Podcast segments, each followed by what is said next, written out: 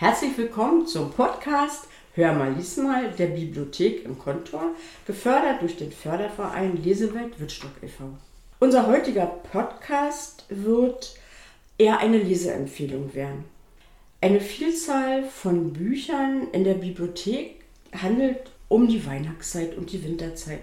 Da diese Zeit nicht mehr so lange weg ist, haben wir uns gedacht, wir schauen einfach mal im Regal, welche Bücher wir euch empfehlen können. Wir haben eine kleine Auswahl zusammengestellt, von der wir denken, dass sie auch anderen gefallen könnte. Wir haben zwei unterschiedliche ähm, Seiten gefunden. Einmal haben wir drei Kinderbücher, die wir euch vorstellen möchten. Und einmal haben wir einige Romane, die sehr nett zu lesen sind. An meiner Seite heute ist Sigrun Petzold.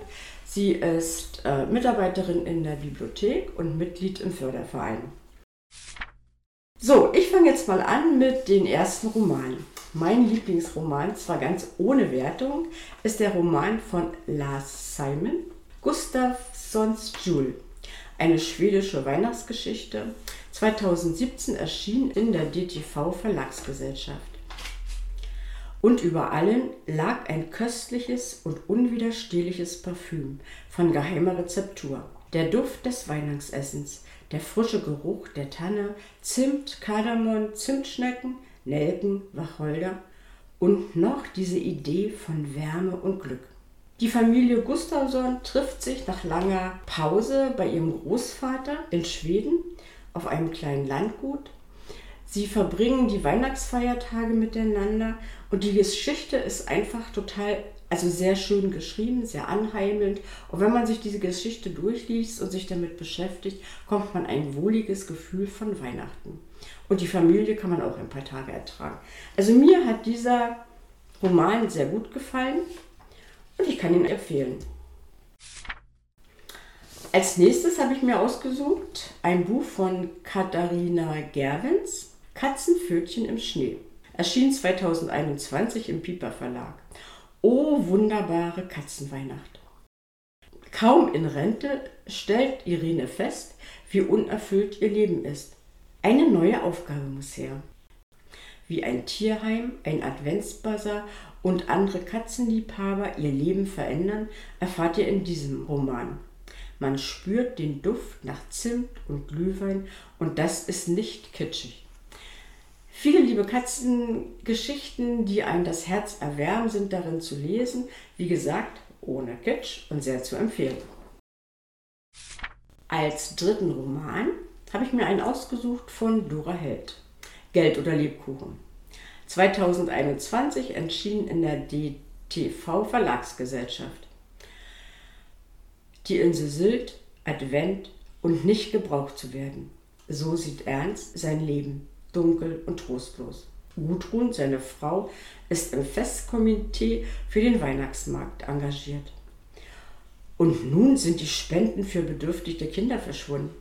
Mit viel Ideenreichtum nimmt Ernst sich der Aufklärung an. Mit vielen Verwirrungen und Irrungen klärt sich alles wieder auf. Eine kurzweilige Geschichte, die die Insel Schönheiten nochmal zur Geltung bringt und auch diese Insel in einem ruhigen Adventslicht erstrahlen lässt. Mein letzter Roman, den ich mir ausgesucht habe, der ist von Francesca Hornack. Er heißt Sieben Tage Wir. Erschien 2018 im Ullstein Verlag. Eine Woche mit der Familie kann eine verdammt lange Zeit sein. Es ist Weihnachten und die Familie Birsch trifft sich zum ersten Mal seit Jahren wieder vollzählig in Norfolk. Die älteste Tochter, Olivia, ist Ärztin und muss nun in Quarantäne und die Familie ist mit einbezogen. Nein, nicht Corona. Denn das Buch erschien 2018, die Geschichte ereilte uns danach. Und wenn man sich mit diesem Buch schon vorher beschäftigt hätte, hätte man gute, gute Tricks bekommen, wie man die Corona-Zeit manchmal mit mehr Gelassenheit überstehen kann. Also alle vier Bücher sind natürlich in der Bibliothek auszuleihen und wie gesagt, wir können alle empfehlen. Bei unseren Kinderbüchern möchte ich jetzt mit dem ersten Buch anfangen von Kai Panin, Du spinnst wohl. Sigrun, wie hat dir dieses Buch gefallen und wie bist du auf diese Auswahl gekommen?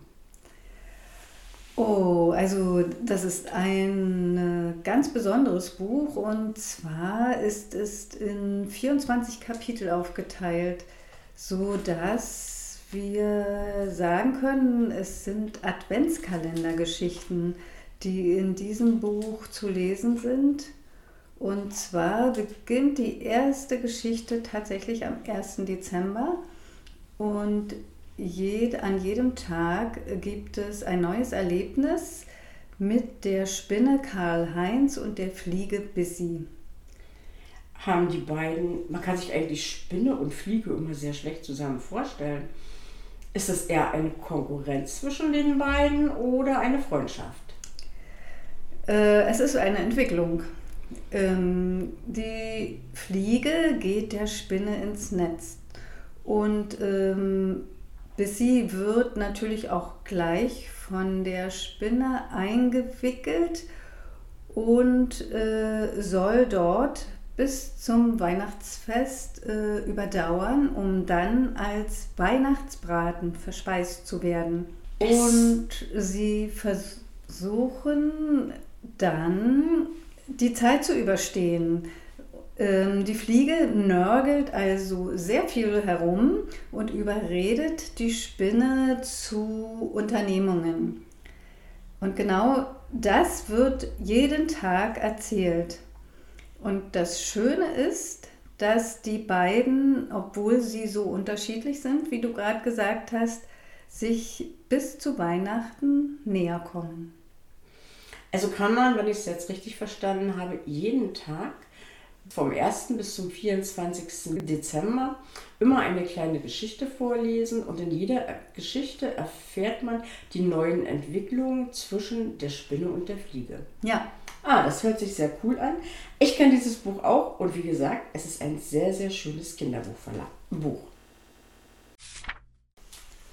Als nächstes haben wir uns was halbwegs Klassisches ausgesucht, nämlich die Weihnachtsgans Hermine. Ein Buch von Thomas Brussing und Katja Wiener, erschienen im Aufbauverlag.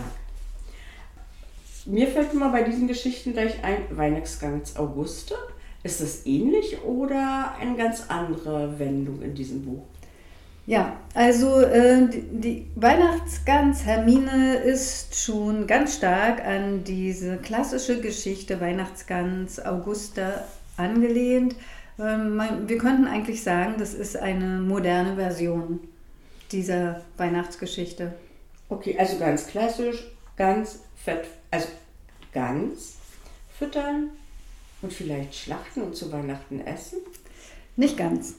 Also modern ist diese Geschichte, weil der Vater Dennis Degenkolb ist Fernsehkoch und ihm steht ein Kochduell bevor die Gans Hermine kommt aus artgerechter Haltung und in der Familie, wo sie dann angeliefert wird, gibt es ein Au-pair-Mädchen. Dazu ist vielleicht auch noch zu sagen, äh, die Gans Hermine kommt aus einem polnischen Hof und ähm, am Ende der Geschichte kommt es äh, nach dem Verlauf ähm, eines großen Ereignisses, das Hermine erleben muss, zu einem vegetarischen Weihnachtsessen. Also wenn ich dich jetzt richtig verstehe, brauchen wir uns keine Gedanken um, zu, um Hermine zu machen. Irgendwie bleibt sie doch am Leben. Sie bleibt am Leben, aber ähm, was sie erlebt, ist dann doch schon sehr aufregend für sie und diese Geschichte, die ist aber in dem Buch und das müsste dann schon jeder selber lesen. Für welche Altersklasse würdest du dieses Buch empfehlen?